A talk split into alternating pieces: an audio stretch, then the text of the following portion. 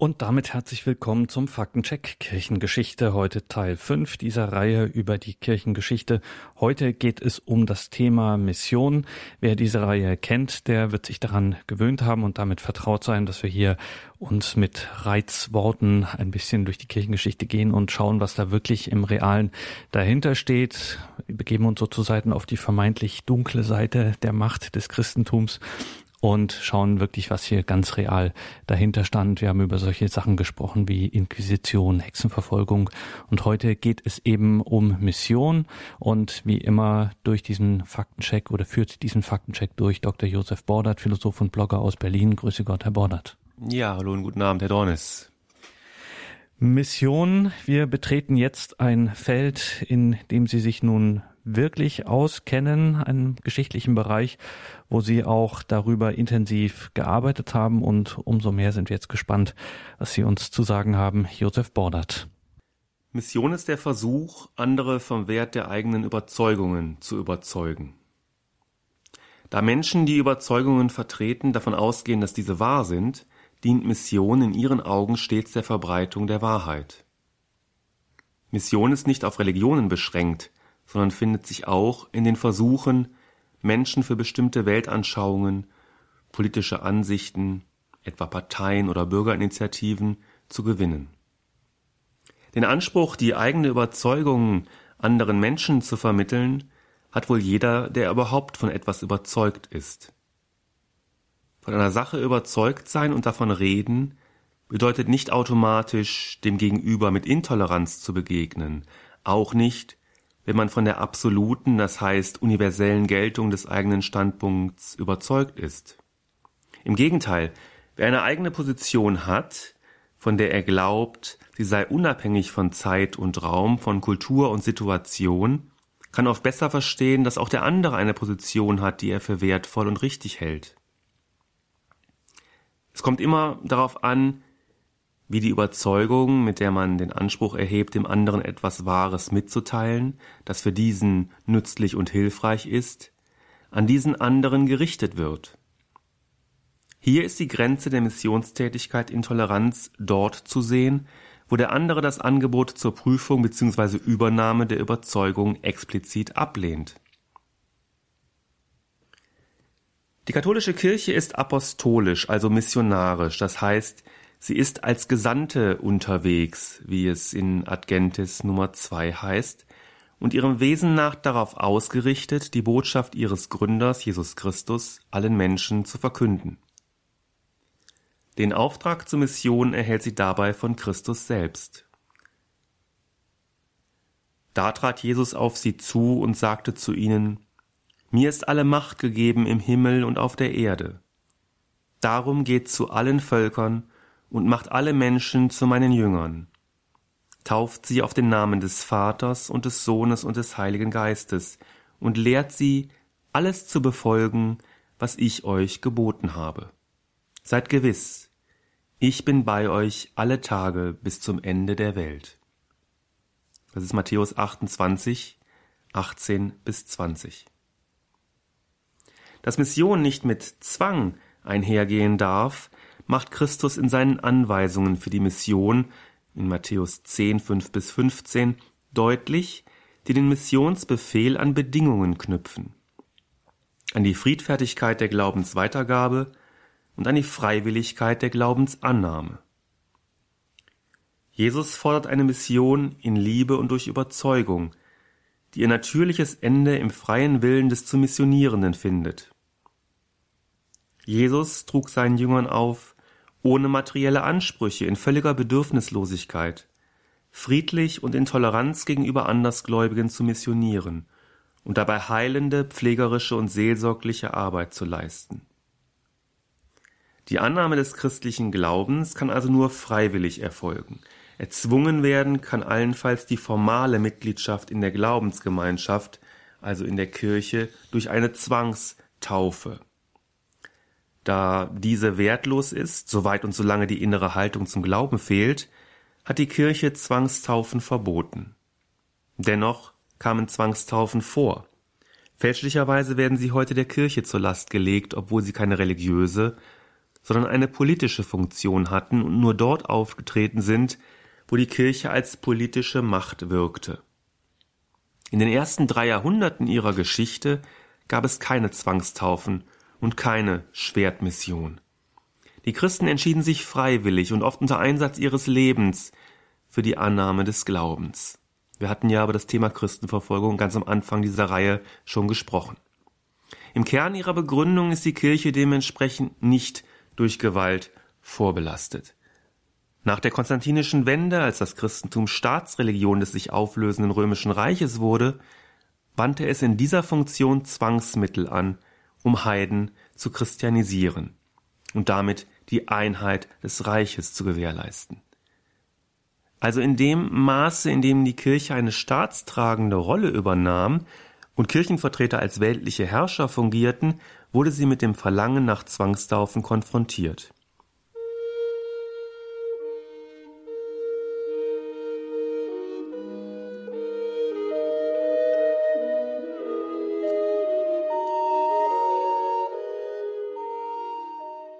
Grundsätzlich wurden seitens weltlicher Herrscher angeordnete Formen intoleranter Mission von Vertretern der Kirche sehr kritisch gesehen.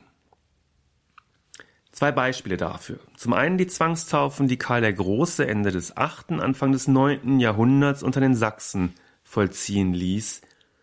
Zum zweiten die Mission in Lateinamerika im Auftrag der spanischen Krone während der ersten Hälfte des 16. Jahrhunderts. In beiden Fällen waren es weltliche Herrscher, die Mission als Mittel der Machtpolitik einsetzten. Die Kritik an diesem Ansinnen kam aus Kirchenkreisen, von Hofpredigern und Ordensleuten, die mit biblischen, theologischen und rechtlichen Argumenten opponierten. Zehn Jahre nachdem Karl der Große gegen die Sachsen in den Krieg gezogen war, erließ er 782 in der Capitulatio de Partibus Saxoniae Vorschriften für Todesstrafe, zur Todesstrafe für alle, die sich nicht taufen lassen wollten. Der theologischen Rechtmäßigkeit der Alternative Taufe oder Tod, die damit verbunden war, hat sein Hoftheologe Alcuin entschieden widersprochen. Alcuin, ein angelsächsischer Gelehrter, war ab 796 Abt des Klosters Saint-Martin de Tours und enger Vertrauter des Frankenkönigs. Er mahnt ihn in einem Brief zur Zurückhaltung. Gemäß den Lehren der Heiligen Schrift und der Kirchenväter solle man das Wort Gottes mit Predigten und nicht mit dem Schwert verbreiten. Als die Reyes Catholicos, die katholischen Könige, ab 1510 Amerika eroberten und die autochthone Bevölkerung von den Conquistadores im Rahmen einer gewaltsamen Kolonisation nebenbei christianisiert werden sollten, stieß dies bei den Missionaren auf massiven Widerspruch für den vor allem der Dominikaner Bartolomé de las Casas steht. Bevor ich auf diesen Widerspruch eingehe, möchte ich zunächst einige allgemeine Bemerkungen zum Verhältnis des Vatikans und der Kirche zur Eroberung Amerikas, spanisch Conquista, machen. Auch in Sachen Conquista ist es der historischen Redlichkeit geschuldet, staatliches und kirchliches Handeln, militärische Eroberung und christliche Mission nicht einfach in einen Topf zu werfen. Zwar ist die militärische Flankierung von Missionstätigkeit zum Schutz der Missionare im 16. Jahrhundert diskutiert und im Ergebnis befürwortet worden, aber dennoch nicht in der Weise, dass man nun Militärs und Missionare in eins setzen könnte. Leider geschieht das immer noch viel zu oft, etwa dann, wenn dem Papst unterstellt wird, die Conquista von Rom aus initiiert zu haben da er mit der Schenkungsbulle Inter cetera von 1493 kurz nach der Entdeckung Amerikas die Grundlage für die Eroberung im 16. Jahrhundert gelegt habe. Dabei wird jedoch übersehen, dass diese Bulle, wie auch andere Verlautbarungen des Heiligen Stuhls, kaum Einfluss auf die Realpolitik der beiden Renaissance-Supermächte Spanien und Portugal hatte. Die portugiesische und auch die spanische Krone Reyes Catholicus hin oder her, verfuhren nach eigenem Gutdünken fernab vom Vatikan. Und die Conquistadores waren ohnehin außerhalb des Einflusses der Krone.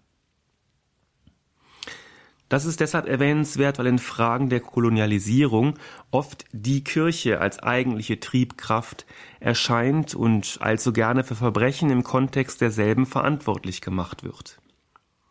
Tatsächlich war es aber so, dass der Vatikan bestehende Verträge lediglich bestätigte. Die Rolle des Papstes und der Kirche in der Kolonialpolitik der Eroberungsjahrzehnte wird also oft ganz erheblich überschätzt. Ich möchte das kurz an einigen Beispielen ausführen. Spanien und Portugal scherten sich in ihren Verhandlungen wenig um vorher erlassene Bullen des Heiligen Stuhls. So erfolgte beispielsweise die erste Aufteilung der Einflusssphäre zwischen beiden Ländern bereits im Vertrag von Alcázovas 1479, nachdem die Kanarischen Inseln an Spanien gingen obgleich sie gemäß der Bulle Romanus Pontifex von 1455 eigentlich in die portugiesische Hemisphäre fielen. Den Vertrag von Alcázovas hat Papst Sixtus IV. anschließend bloß noch besiegeln können, nämlich mit der Bulle Eterni Regis von 1481. Der Vertrag von Alcázovas war nach der Entdeckung Amerikas obsolet geworden und wurde durch den Vertrag von Tordesillas von 1494 aufgehoben, ungeachtet der inzwischen erlassenen Bulle Inter cetera.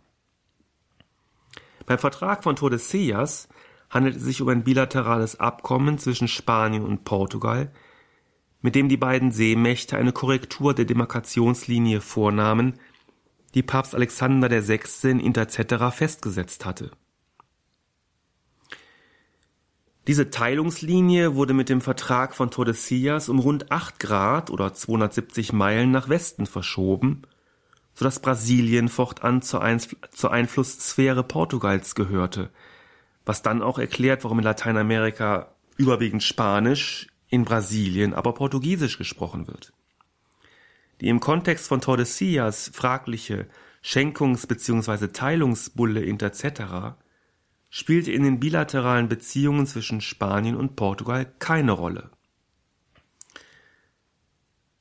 Klaus Schatz, ein Historiker, der sich da besonders gut auskennt, meinte, Zitat, die Diplomatie ging einfach über Intercetera hinweg. Die Verhandlungen zwischen Madrid und Lissabon liefen weiter, als sei nichts geschehen. Zitat Ende. Nur so ist ja überhaupt zu erklären, dass man einfach mal die Teilungsbedingungen ändert. Im Übrigen wirkte die Bulle auch nicht in das Verhältnis Spaniens zu Frankreich hinein, das nicht qua Intercetera zum Verzicht auf Ansprüche im überseeischen Raum bewegt werden konnte, sondern mit territorialen Zugeständnissen zu entsprechender Neutralität verpflichtet werden musste.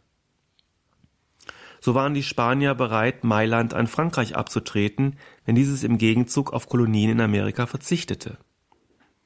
Hätte Spanien nicht mit der Bulle als verbindlichem Druckmittel gewuchert, wenn das möglich, wenn also diese Bulle rechtsverbindlich in den internationalen Beziehungen gewesen wäre?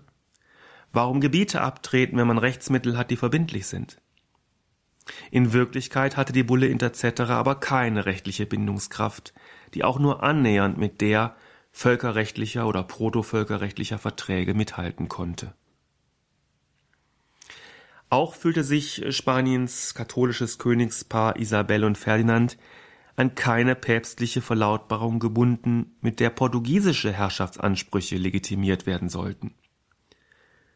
Auf die Schenkungsbulle Romanus Pontifex von 1455, die keinen Passus zur Teilung enthielt, sondern mit der Papst Nikolaus V. lediglich Afrika an die Portugiesen verschenkte, folgte nicht etwa zähneknirschendes Stillschweigen, sondern eine ernste Auseinandersetzung mit zahlreichen Gebietskonflikten, die erst mit dem Vertrag von Alcázovas 1479 endete, der, wie bereits erwähnt, erstmals eine Interessenabgrenzung, eine Gebietsteilung zwischen Spanien und Portugal enthielt, jenseits des Vatikan-Votums.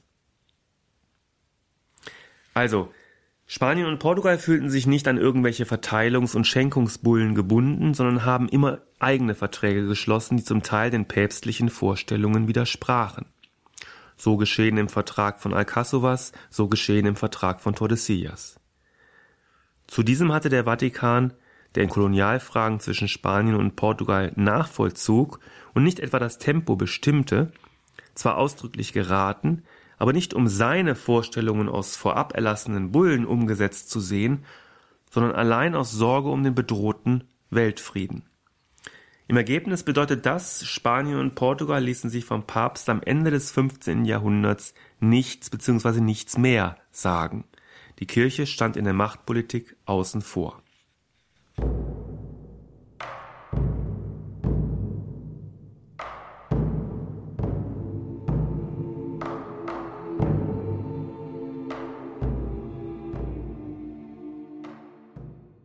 Willkommen zurück im Faktencheck Kirchengeschichte mit Dr. Josef Bordert. Sie haben eingeschaltet bei Radio Horeb und Radio Maria. Heute geht es um das Thema Mission am Beispiel der spanischen Kolonialzeit. Die Conquista war mithin ein staatliches Projekt. Es ging um die politische Macht, die militärische Stärke und die wirtschaftliche Blüte Spaniens und Portugals. Die Grausamkeit der Eroberer, heute der Kirche und ihren Missionaren anzulasten, verfängt nicht, wenn man die dargelegten rechtlichen Grundlagen bedenkt.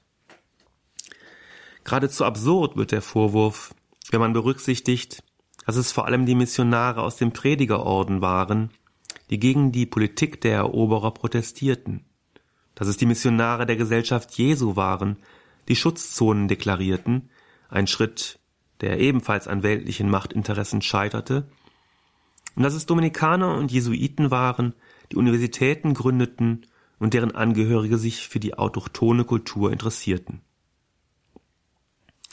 Ein herausragendes Beispiel ist Bartolomé de las Casas.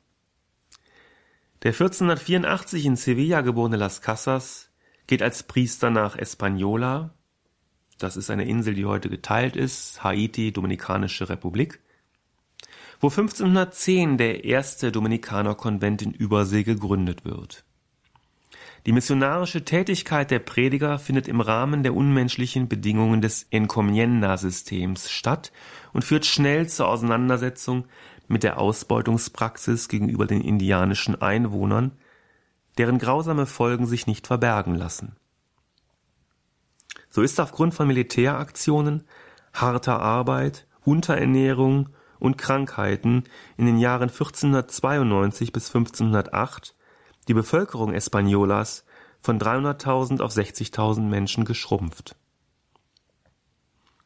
Die erste theologische Antwort der Dominikaner erfolgte am vierten Adventssonntag 1511, an dem Anton Montesino in einer Predigt zum Johannesevangelium ein Verbot der Indianersklaverei und die Aufhebung des Encomienda-Systems forderte, einer Predigt, die zur Philippika gegen die Kolonisten geriet. Diese Predigt hat Bartolomé de las Casas nachhaltig beschäftigt. Sowohl was ihren vom Evangelium inspirierten befreiungstheologischen Gehalt betrifft, als auch hinsichtlich der juristischen Aspekte. Darüber hinaus hat sie ihn offenbar persönlich sehr beeindruckt, so wie andere Zuhörer auch, deren Reaktion Las Casas notiert. Zitat Viele waren sprachlos, einige wie von Sinnen, die anderen verstockt manche sogar zerknirscht, aber keiner bekehrt. Auch Las Casas zieht zunächst keine praktischen Konsequenzen aus den eindrucksvollen Worten Montesinos und nahm in den Jahren 1512 und 1513 als Feldkaplan an der blutigen Eroberung Kubas unter Diego de Velázquez teil.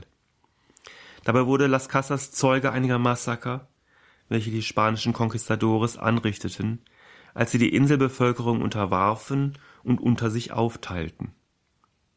Als Belohnung für seine Dienste als Feldseelsorger erhielt Las Casas ein großes Dorf mit Goldminen und einer großen Anzahl an Indios, mit deren Hilfe er eine einträgliche Gruben- und Plantagenwirtschaft betrieb. Doch sein Verhältnis zum Vorgehen der Conquistadores wird unter dem Eindruck brutaler Gräueltaten zunehmend kritisch.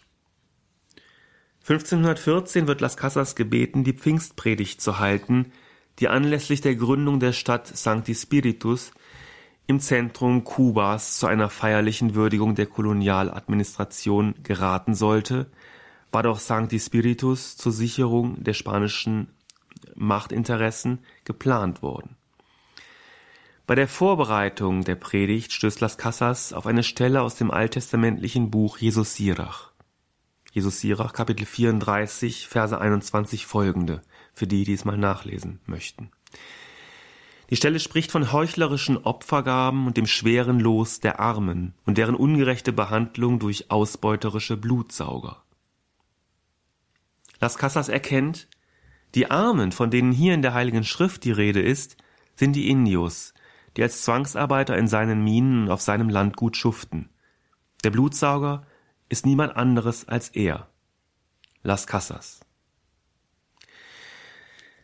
Er zieht die Konsequenzen aus dieser für seinen weiteren Werdegang wegweisenden Erkenntnis und verzichtet auf seinen ertragreichen Grundbesitz. In seiner Predigt kritisiert Las Casas die Praxis der Spanier als großes Unrecht und schwerste Sünde und fordert sie auf, seinem Beispiel zu folgen. Nach seinem Bekehrungserlebnis verweigert sich Bartolomé de las Casas allen militärischen Maßnahmen und kämpft bis an sein Lebensende gegen den Krieg und für die Menschenrechte der Indios, als Missionar zunächst, später auch als Bischof, vor allem aber als juristisch und theologisch gebildeter Verfasser zahlreicher Eingaben an den spanischen Hof. Nicht zuletzt aber auch als empathischer Seelsorger, der Beispiel gab für friedliche Überzeugungsarbeit im Geiste christlicher Mission und der damit zahlreichen Ordensbrüdern Vorbild war, die sich gemeinsam gegen die Brutalität der Eroberer und die Indifferenz des spanischen Staates wandten. Ich komme zum Schluss. Mission ist für Christen Pflicht, geradezu ein Zwang, denn wie es in der Apostelgeschichte Kapitel 4 Vers 20 heißt, wir können unmöglich schweigen über das, was wir gesehen und gehört haben. Wir können unmöglich schweigen. Wir sollen es ja auch gar nicht. Gott will, dass sein Wort alle Menschen erreicht. Sein Wille geschieht dabei auf unergründlichem Wege. Selbst die Verfolgung der Urgemeinde und die Zerstreuung der ersten Christen in die ganze nahöstliche Hemisphäre dient am Ende der Verbreitung seiner Botschaft, denn mit den Menschen, die in neue Gebiete aufbrechen, gelangt auch die Botschaft des Evangeliums in diese Gebiete. Was die Welt vernichten will, lässt Gottes Wille wachsen. Diese Erfahrung macht die Kirche Jesu Christi auch in ihrer jüngeren Geschichte. Als in Frankreich das Gesetz zur Aufhebung der Ordenskongregationen von 1901 den Auftakt zu einer breit angelegten Zerstörungs- und Vertreibungswelle bildete, führt das zur weltweiten Ausbreitung des Salesianerordens.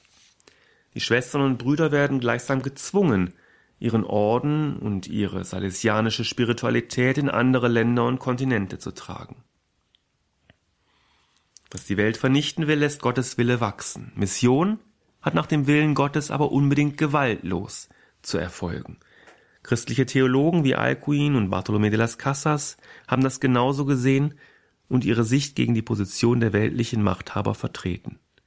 Die Missionierung Amerikas ist somit nicht gleichzusetzen mit der Eroberung und Kolonialisierung Amerikas im 16. Jahrhundert, der Conquista. Doch wurde die Mission militärisch abgesichert und gewaltsam begleitet. Das war Aufgabe des Staates, der vorrangig ökonomische Interessen hatte. So profitierten aber auch die Missionare, einerseits von der Sicherheit und andererseits von der Tatsache, dass die autochthone Bevölkerung eingeschüchtert war und sich leichter für den neuen Glauben gewinnen ließ. Das ist ein Makel, ein schwarzer Fleck, der sichtbar ist und bleibt. Doch er ist weitaus nicht so groß, wie manche Zeitgenossen uns glauben lassen wollen.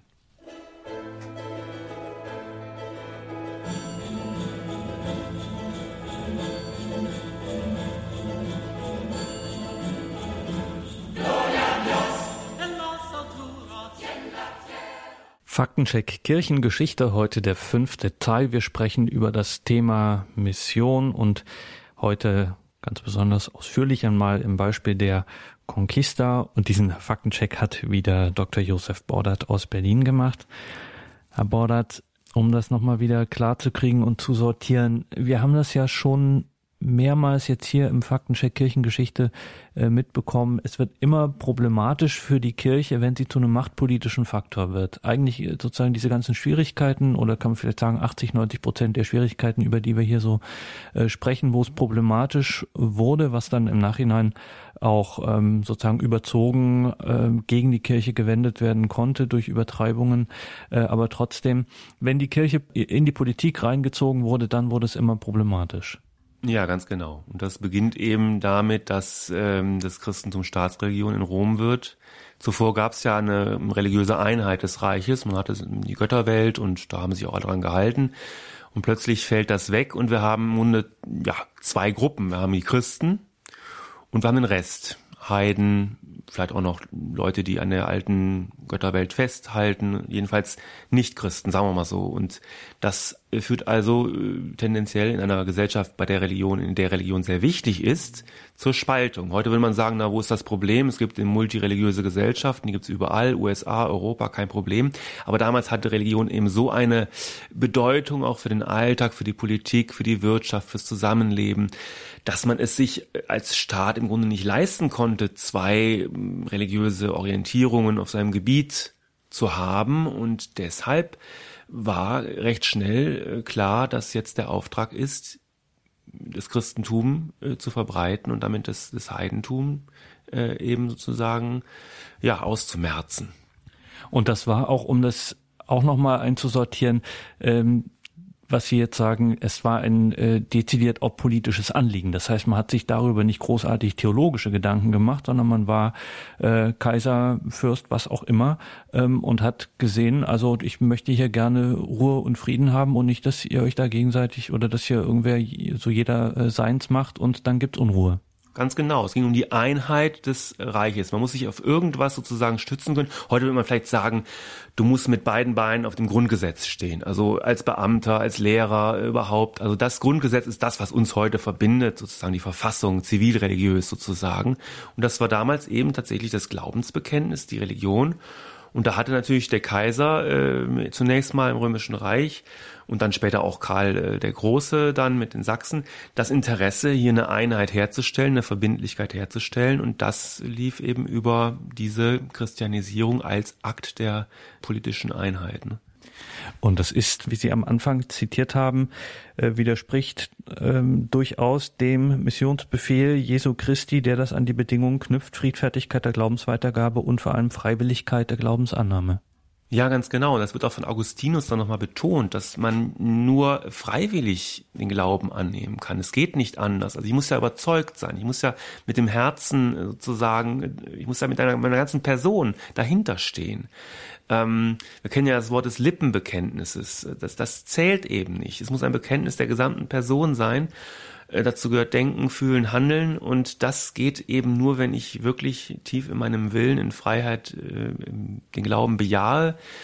Und ähm, ja, dann, dann ist also alles andere ist sozusagen eine, eine ähm, Vereinnahmung, die politisch äh, durchaus aus der damaligen Sicht sinnvoll war, die aber theologisch äh, kritisiert wurde.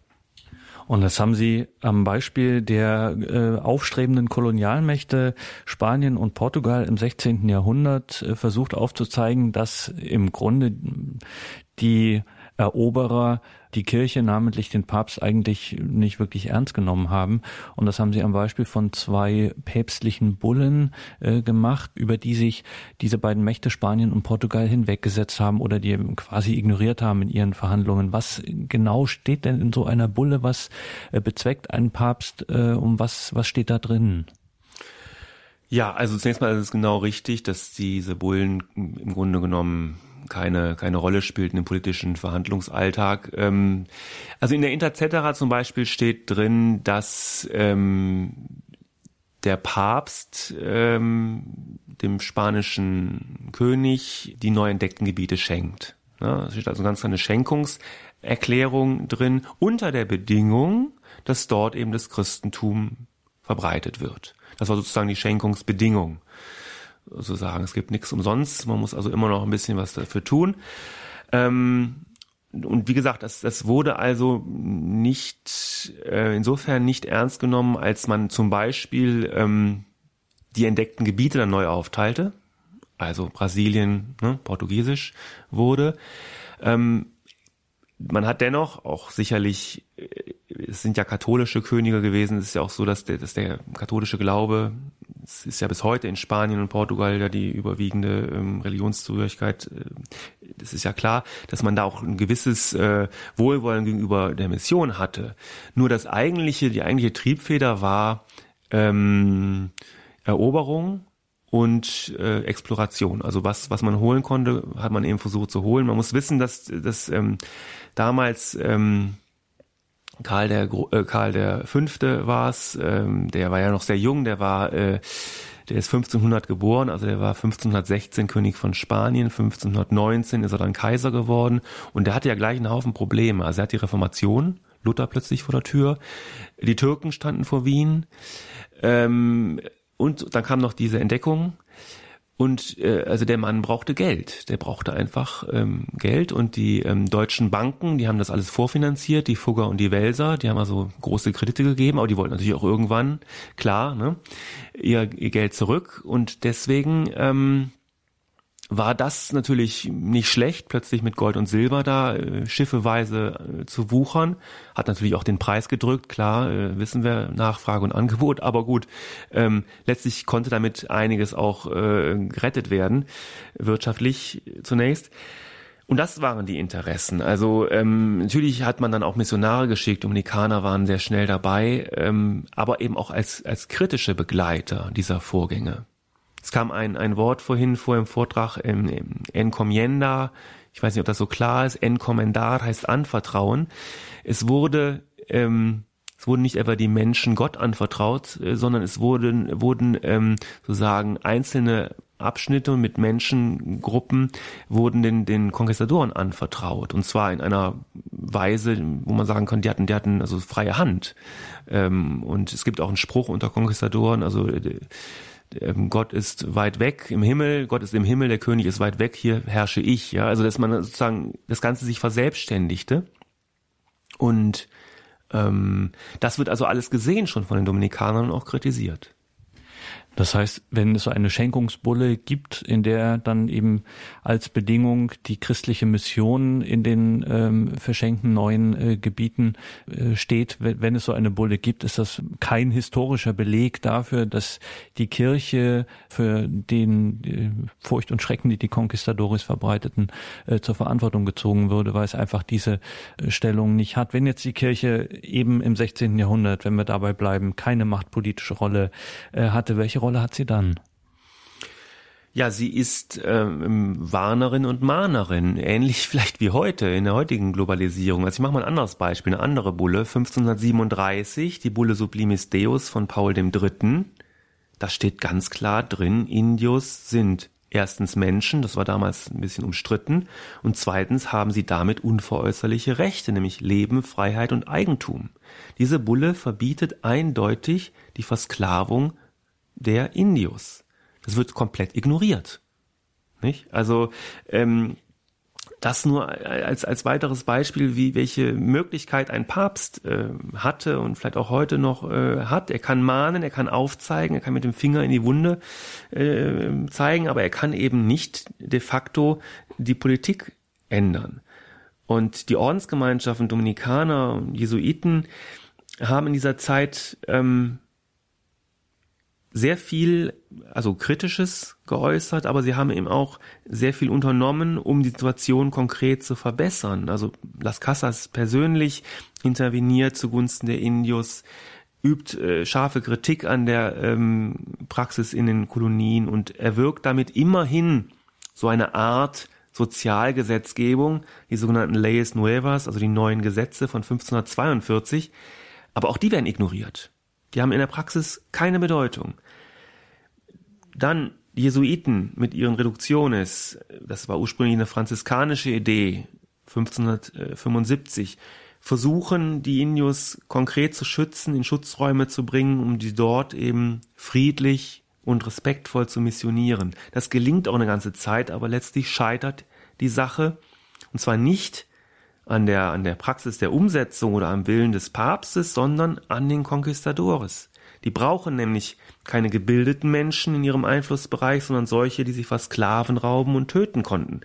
Ja, das muss man ganz klar sagen. Ebenso die ganze ähm, Bildungspolitik in Lateinamerika fußt auf dem, was Dominikaner und Jesuiten dort gemacht haben. Sie gründeten Universitäten und Schulen und äh, kümmerten sich auch sehr darum, dass man die Kultur versteht, zu verstehen versucht. Sie legten zum Beispiel Wörterbücher an der indigenen Sprachen so dass wir heute überhaupt nur deswegen Kenntnis haben von diesen Sprachen. Das sind nämlich hauptsächlich äh, Sprachen, die keine Schrift haben, die nicht verschriftlicht waren, sondern die mündlich nur äh, benutzt wurden als Sprache, eben nicht als Schrift.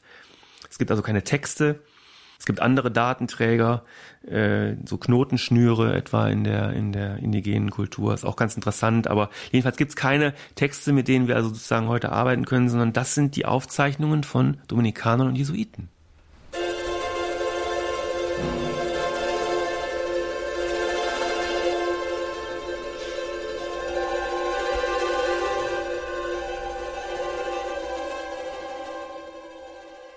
Faktencheck Kirchengeschichte heute zum Thema Mission. Wir sind da insbesondere in dem Bereich der europäischen Expansion ab dem 16. Jahrhundert mit der Entdeckung Amerikas. Sind natürlich heute wieder im Faktencheck unterwegs in der Kirchengeschichte mit Dr. Josef Bordert. Also fassen wir das Ganze nochmal zusammen. Rekapitulieren ist, im Grunde ist Ihre These, die christliche Mission hatte mit dieser von Europa ausgehenden Eroberung der neuen Welt äh, relativ wenig zu tun. Genau, relativ wenig ist genau richtig. Also nichts wäre falsch, denn es geht ja zum einen zeitlich äh, Hand in Hand, zum anderen ist es tatsächlich auch so, dass äh, die Mission natürlich äh, auch deswegen so schnell und auch, wenn man heute sich das anschaut, auch relativ nachhaltig gelingen konnte, äh, weil sie unter dem militärischen Schutz der Eroberer äh, stand. Dazu muss man allerdings auch wissen, dass die indigenen Kulturen ja keine ähm, durchweg friedlichen Gemeinschaften waren. Äh, das wird häufig so ein bisschen romantisch verklärt, aber man muss sehen, das Inka-System, das war eine von oben bis unten durchgestylte Kontrolldiktatur mit Krieg, Sklaverei und Menschenopfern. Und da musste natürlich auch gesehen werden, wie können wir da, wenn wir als Missionare dort reingehen, bestimmte Dörfer, wie können wir da wieder lebend rauskommen? Und da wurden dann eben flankierende militärische Maßnahmen ergriffen, die, das wird dann auch wieder kritisiert von den Missionaren, oftmals sich dann wieder verselbstständigten und, und in irgendwelchen Massakern endeten. Ähm, also es wurde nicht das geringste Mittel sozusagen angewendet, sondern es ist teilweise, hat sich teilweise verselbstständigt. Und deswegen kippt dann auch sehr bald die Stimmung unter den Missionaren und dann werden diese Entradas, also die Eintritte, die dieses Hineingehen in die Dörfer, äh, wird dann auch sehr kritisch äh, bewertet. Die Stimmung äh, kippt, die kippt zum einen ähm, eben äh, unter den Missionaren. Es wird diese Adventspredigt Montesinos von 1511, also schon ziemlich am Anfang der Kolonialgeschichte, hat Auswirkungen. Las Casas ist einer derjenigen, die sich dann eben äh, auf die Seite der Indios schlagen. Es beginnt dann allerdings auch in Spanien ein äh, Legitimationsstreit, ähm, der bis Mitte des 16. Jahrhunderts die gesamte intellektuelle Elite des Landes beschäftigt, wo es eben darum geht, ähm, ja, welches Recht haben wir eigentlich, uns so zu verhalten? Es gab ja, wie gesagt, die Proteste, die konnten auch nicht äh, sozusagen unter, unter den Teppich gekehrt werden. Man hat zwar versucht, in der spanischen Innenpolitik die äh, Dominikaner-Opposition, äh, Montesino und später eben auch Las Casas ruhig zu stellen, aber ähm, das ging eben am Ende nur über eine sehr weitreichende argumentative Auseinandersetzung, ähm, im Zuge derer dann auch unser modernes Völkerrecht entstand. Das müssen Sie uns genau erklären, was das für eine Auseinandersetzung, für ein Disput war und inwiefern daraus das Völkerrecht hervorgegangen ist. Also es geht ähm, konkret um die Junta de Valladolid von 1550 bis 52 hat die gedauert. Also ein, eine Auseinandersetzung, ein, ein Expertengespräch äh, sozusagen zwischen im Grunde zwei Gruppen, den Kolonisten, die wurden vertreten von Juan Gines de Sepúlveda und Bartolomé de las Casas auf der anderen Seite, der als einziger tatsächlich vor Ort in den Kolonien gewesen war, als Apostel der Indios gewirkt hat und sich dort also gegen die Krone positioniert. Und ähm, da geht's also um alles Mögliche im Kontext der Conquista, eben um das Eroberungsrecht, um den gerechten Krieg, um Sklaverei, um eine angebliche natürliche Inferiorität der Indios, also eine Minderwertigkeit. Also es sind rassistische Tendenzen, die sich da auftun. Und da geht es um die Einschätzung der, der Lage auch vor Ort. Also etwa ein Argument ist sozusagen wie heute auch humanitäre Intervention. Es gibt dort Kannibalismus, Menschen werden geopfert, also müssen wir sie retten. Klassisches, äh, klassisches Argument. Und da war zum Beispiel die Frage, ja, wie viele sind das denn? Wie viele Opfer sind das? Ne? Um eben auch eine Entscheidung treffen zu können. Und da sagt Sepulveda eben, es sind einige Zehntausend im Jahr und Las Casas sagt, es sind 50. Ja, also man sieht schon an solchen ähm, Zahlen, wie damals auch schon ähm, damit ge gearbeitet wurde, um eben bestimmte Positionen zu stärken. Die Wahrheit wird wohl irgendwo dazwischen liegen. Es sind sicherlich mehr als 50 ähm, pro Jahr über ganz Lateinamerika, aber eben wesentlich weniger als diese Fantasiezahl 10.000, die sich die Kolonisten aus den Fingern gesogen haben. Also der Disput wurde im Grunde getragen von einer Frage, wer sind wir und wer sind die anderen? Ja, und dazu hatte zuvor Francisco de Vitoria, der Vater der Schule von Salamanca, einiges geschrieben. Der hielt sich aus den politischen äh, Ringkämpfen raus. Der war eher akademisch interessiert, hat aber die Grundlage gelegt für viele Argumente, auch von, von Las Casas.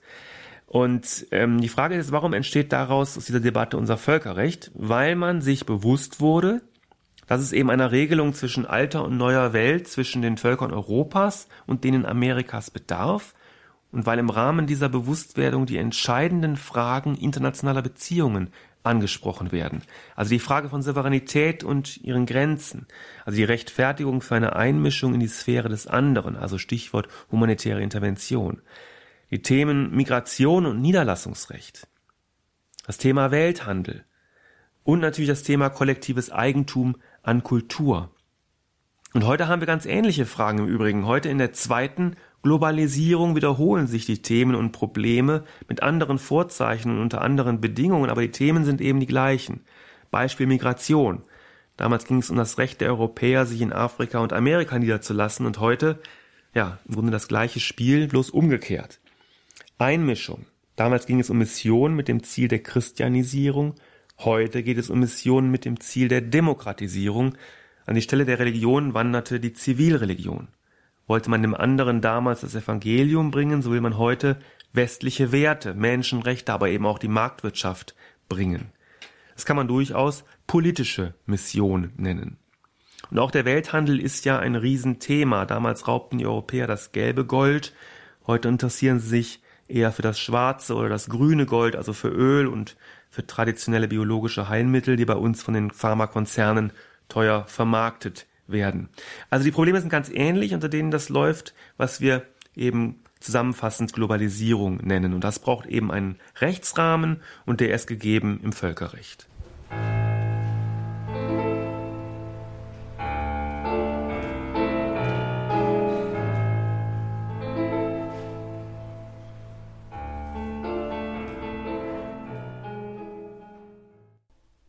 Heutigen Faktencheck Kirchengeschichte waren wir wieder im Gespräch mit Dr. Josef Bordert. Es ging um das Thema Mission. Den Faktencheck Kirchengeschichte gibt es auch auf Facebook. Josef Bordert hat dazu eine Facebook-Seite, wenn Sie sich da beteiligen möchten an Diskussion und Forum. Also der Faktencheck Kirchengeschichte auch auf Facebook. Josef Bordert hat auch ein Buch über das Gewissen geschrieben. Das Gewissen, ein katholischer Standpunkt, erschienen im Lepanto Verlag. Dieser Begriff ist in aller Munde und taucht in der Diskussion immer wieder auf. Josef Bordert nimmt da mal grundlegende Klärungen vor. Das Gewissen ein katholischer Standpunkt. Und natürlich muss an dieser Stelle auch noch hingewiesen werden auf den Blog von Josef Bordert, jobo72.wordpress.com. Danke fürs Dabeisein. Alles Gute und Gottes Segen wünscht ihr Gregor Dornis.